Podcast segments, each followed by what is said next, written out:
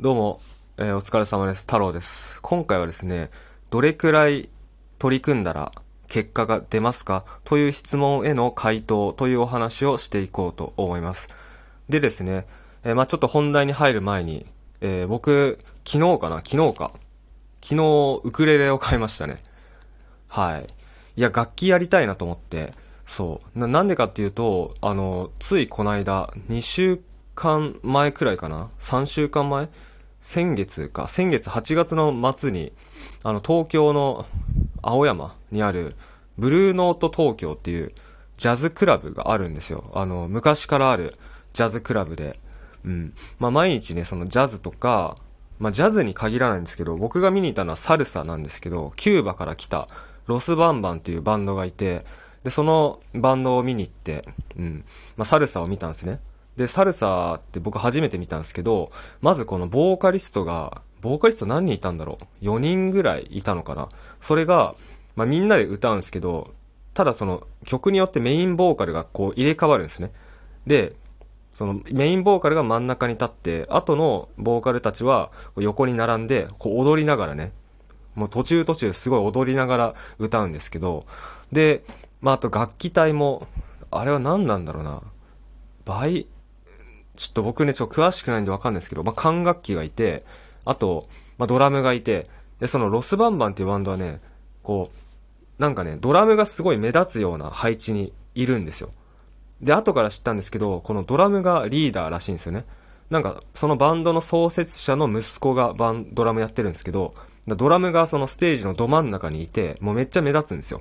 そう。で、あとはウッドベースかなウッドベースとギター、ギターいなかったかいたかないないか。ウッドベースとキーボードとか、まあいろいろいて、うん。っていうのを見まして、まあ久々にその生のね演奏、バンドの演奏っていうのを見て、見たんですけど、いやそこでね、なんかこう、僕も楽器やりたいなと思って、うん。もともと僕、高、中学生、高校生の時はギターやってたんですよ。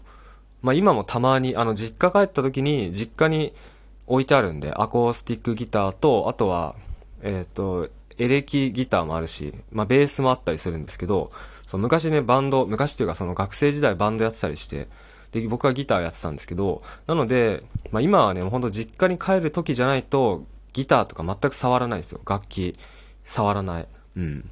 もともとそのね、ギターがすごい好きで、ギターをこうジャラジャラ弾くのが好きで、うん。っていうのがあった上で、そのロスバンバンのね、演奏を見たら、なんかね、久々に楽器弾きたくなっちゃって。で、僕今ね、東京でまあ暮らしてるんですけど、なので、まあちょっとね、音問題もあるんですよ。別に防、防音の家じゃないので、多分。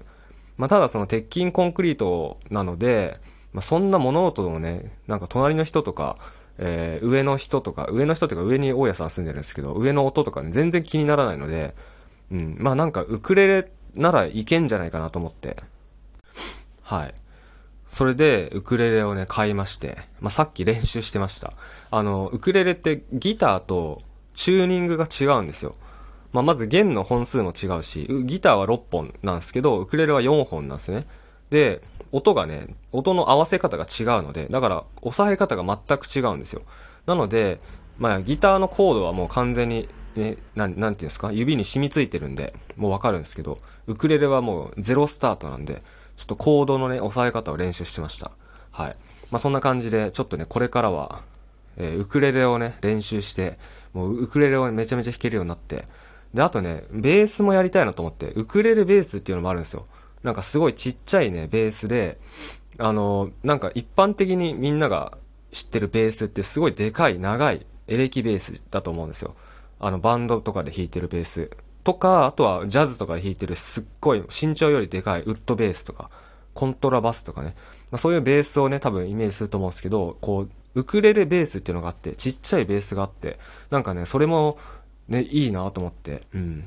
だから、ね、その、なんだろう、友人とかね、その、僕の恋人と一緒に暮らしてるんですけど、恋人とかを巻き込んで、ね、みんなにちょっと楽器をやらせて、セッションでもしたいなと思って、はい。まあ、それがちょっと僕の近況ですね。うん。はい。で、まあそんなお話は置いといて本題に入っていくんですけど、まあどれくらいやったら結果が出ますか？への回答っていうお話ですね、今回は。はい。で、まあそれはもちろんビジネスの話です。はい。コンテンツビジネス、コンテンツ販売、オンラインビジネス。まあ、要はインターネットを使ってお金を稼いでいきたい。これからね、YouTube とか SNS とかで情報発信をして、そして自分でビジネスをしていきたいっていう人たちへ向けてのお話です。うん。まあ確かにそのね、どれくらいやったら結果が出るかってすごい気になりますよね。うん。だから、ね、そういう質問が生まれちゃうのは、まあしょうがないことだし、自然なことだと思うんですよ。なんですけど、じゃあその回答っていうのは、ね、もう先に言ってしまうんですけど、うん、まあ結果が出るまでやってください。っていうことになってしまいます。うん。まあ要は、もうやめないでくれと。ね。やめたら本当に意味ないので。てか、やめるぐらいだったら最初からやらない方がいいなって僕思うんですね。うん。で、あの、現実的なね、この、その本当の話をしてしまうと、コンテンツビジネス、コンテンツ販売、オンラインビジネス、ネットビジネス、まあ、いろんな呼び方ありますけど、情報発信ビジネスとか、いろんな呼び方ありますけど、この、まあ、つまりインターネットを使ってビジネスをしていくっていうのは、まあ、大体の人がね、挫折するんですよ。大体の人がもうやめちゃうんですよ。例えば、まあ、なんか僕体感で言うと、10人がやったとしたら、なんか8人ぐらい辞めるイメージがありますね。うん。もっとかもしんないですね。9人くらい辞めるかもしんないですね。挫折するということです。はい。なので、まあ、つまりですね、その辞め、辞めなければ、もう辞めなければ絶対成功するっていうのはちょっとね、なんですか、語弊があるんですけど、でもそれぐらいな感覚ですね、僕からしたら。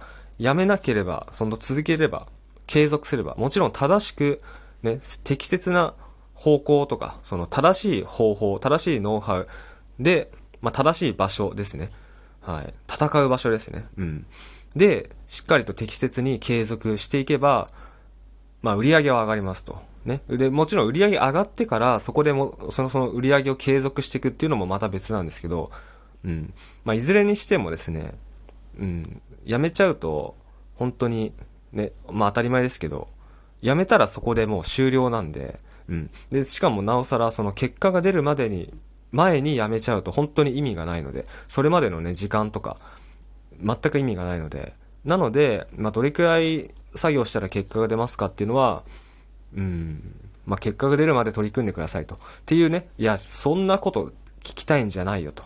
ね、大体、大体の平均とか教えてほしいんだよと。大体みんなどういう感じなのか教えてほしいんだよ。っていうことだと思うので、一応それも、あの、回答しておきます。うん。えー、えー、とですね、まあ、僕が、僕のクライアントさんですね、僕の、えっ、ー、と、講座、コンサルのクライアントさんの例で言うと、早い人だと、えー、20日、僕のコンサル入って、20日後に、え、初収益、まあ、単価15万の商品が売れたっていう方が、僕のとこでは最速ですね。うん。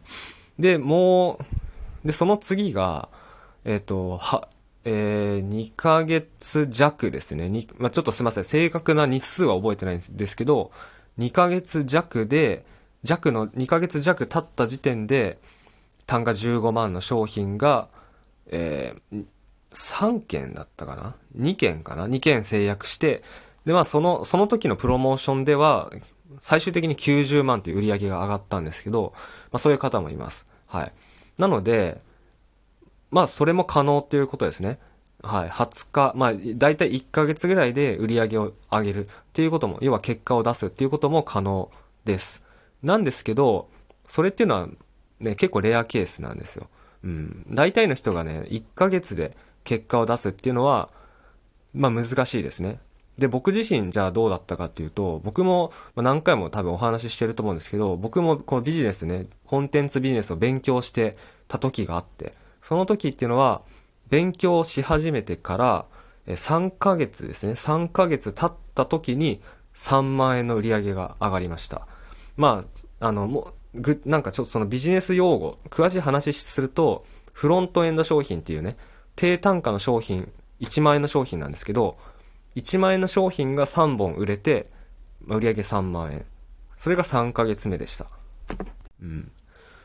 まあでもね、それも、なんか早い方だと思うんですよ。3ヶ月で、えー、収益が出る。3ヶ月で売り上げが出る。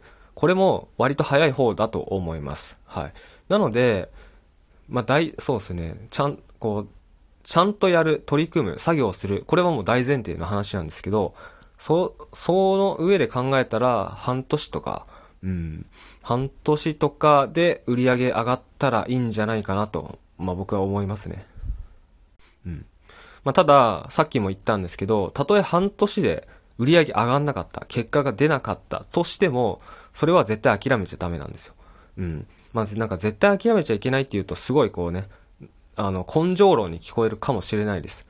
なんですけど、ね、考えてほしいんですけど、半年間じゃあ取り組んできました。結果出ませんでした。そこで諦めてやめちゃう、ちゃうんじゃなくて、半年間やってきて結果出なかったのであれば、そのやってきたことの、な、どこがおかしかったのか。やってきたことの、例えば YouTube に動画アップしたりとか、SNS に投稿したりとか、そういうのやってきたはずです。何かしらこう制作物作ってきたはずです。まあメルマガ書いたりとかしてたはずです。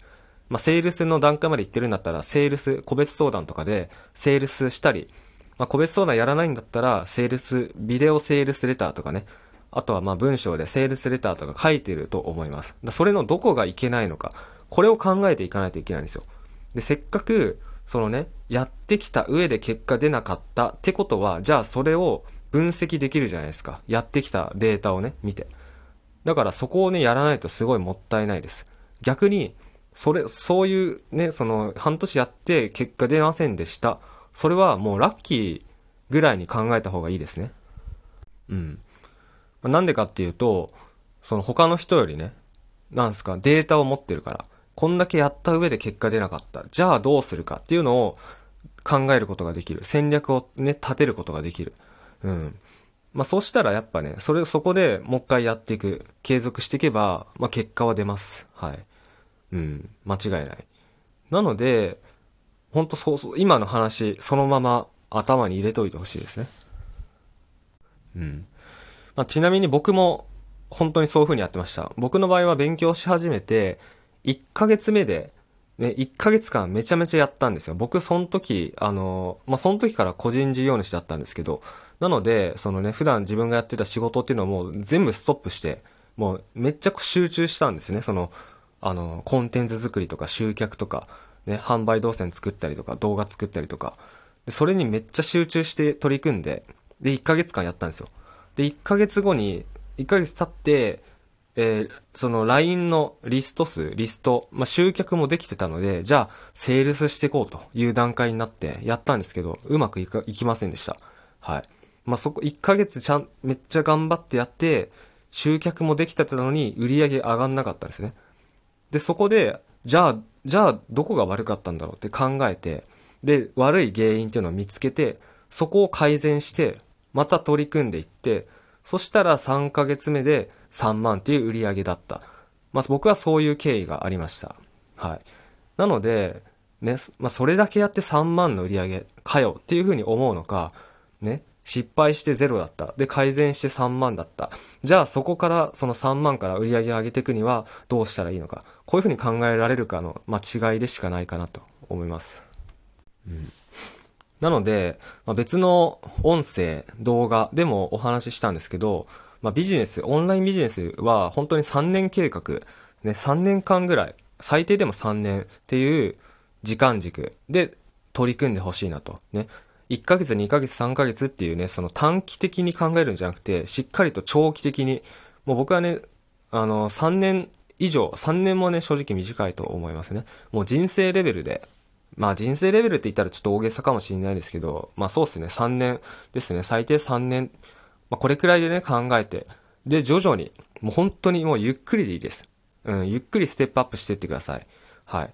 で、例えばね、SNS とか見ると、まあなんか、初月で、えー、100万稼ぎましたとか10万稼ぎましたとかそういう人いっぱいいるので、もうそういう人はもう見ないようにした方がいいです。あの SNS はね、見ないようにしてください。Twitter とか、まあ、特に Twitter か。うん、X ですね。X はもうシャットアウトした方がいいと思います。あの、僕は X は自分でもほぼ投稿してないし、まああんまり見ないようにしてるんで、うん。はい。まあそうですね。SNS はあんまり見ない方がいいんじゃないかなと。まあ、うまく付き合った方がいいですね。うん。そう。で、やっぱね、そういう情報にね、こう、見てると、なんか感化されて、なんか隣の芝は青いんじゃないですけど、そういうふうに思って、で、自分はなんでこんなやってるのにうまくいかないんだろうっていう風になって病んでいっちゃう人とかもいるし、まあ、本当は継続していけばね、うまくいくのにやめちゃう人もいるし、諦めちゃう人もいるので、それはすごいもったいないので、まあ、ぜひですね、今回のお話を参考にして取り組んでいってほしいなと思います。それでは、えー、これで終わります。で、最後ですね、この説明欄の下にメルマガのリンク入れておりますので、メルマガ登録していただけると、まあ、限定のね、解説動画とか、あとは、あの、僕との個別相談の案内とかも、まあ、たまに流れてきますので、ぜひ登録しておいてください。それでは、最後までご視聴ありがとうございました。